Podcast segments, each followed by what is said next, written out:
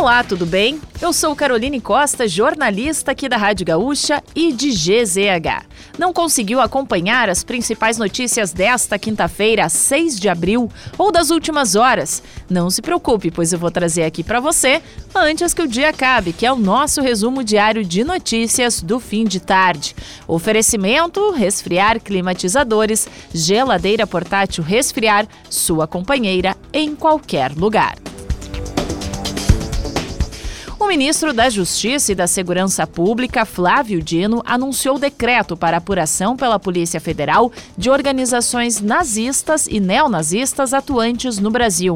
Segundo o ministro, há indícios de atuação interestadual. A decisão surge logo após ataque à creche de Blumenau, que resultou na morte de quatro crianças nesta quarta-feira. Além da apuração dos grupos neonazistas, Dino também anunciou o apoio financeiro de 150 milhões de reais para rondas escolares das polícias estaduais e guardas municipais. Ainda sobre o caso, as crianças mortas no ataque à creche foram sepultadas hoje em Blumenau. Desde o fim da tarde de ontem, famílias estão em frente ao local prestando homenagens. Pais e mães deixam flores, velas e rezam na porta da escolinha. Bernardo Machado, de 5 anos, Larissa Toldo, de 7 e Bernardo da Cunha, de 4 anos, foram sepultados no cemitério São José. Enzo Barbosa, também com 4 anos, foi velado e sepultado no cemitério Salto do Norte.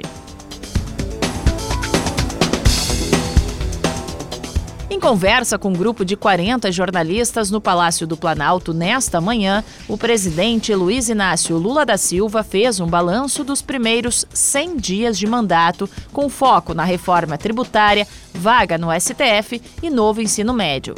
Durante o café da manhã com a imprensa, Lula reforçou críticas em relação ao Banco Central e a taxa de juros. Na avaliação do presidente, a taxa está em alta e incompreensível para o desenvolvimento do país.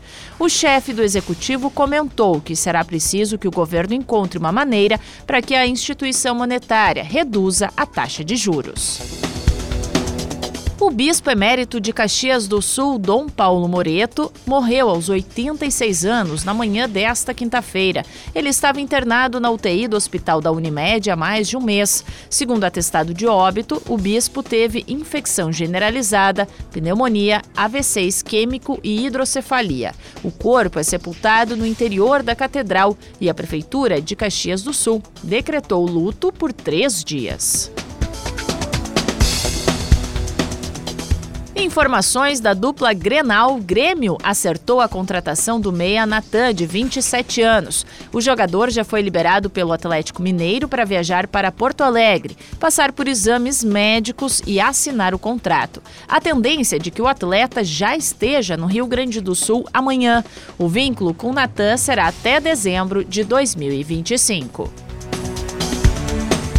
Já do lado colorado, o novo meio-campista do clube, Charles Arangues, chegou a Porto Alegre para se apresentar ao Inter.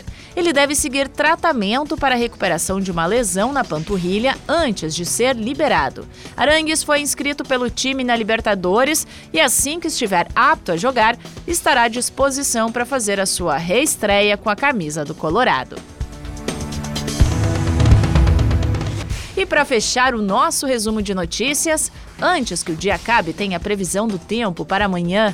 Na sexta-feira, o céu vai ficar nublado com chuva a qualquer hora do dia no norte, centro e região serrana. No sul, campanha e fronteira oeste, o predomínio é de tempo mais estável, mas ainda com possibilidade de chuva fraca pela manhã. Erechim deve ter mínima de 14 graus. Uruguaiana e Mostardas podem alcançar máxima de 26. Na capital, a variação térmica fica entre 18 e 22 graus. Se quiser saber mais sobre algum desses assuntos e muitos outros, além dos nossos colunistas, áudios, vídeos, é só acessar gzh.com.br ou o aplicativo de GZH. Amanhã a gente volta aqui antes que o dia acabe. Até lá!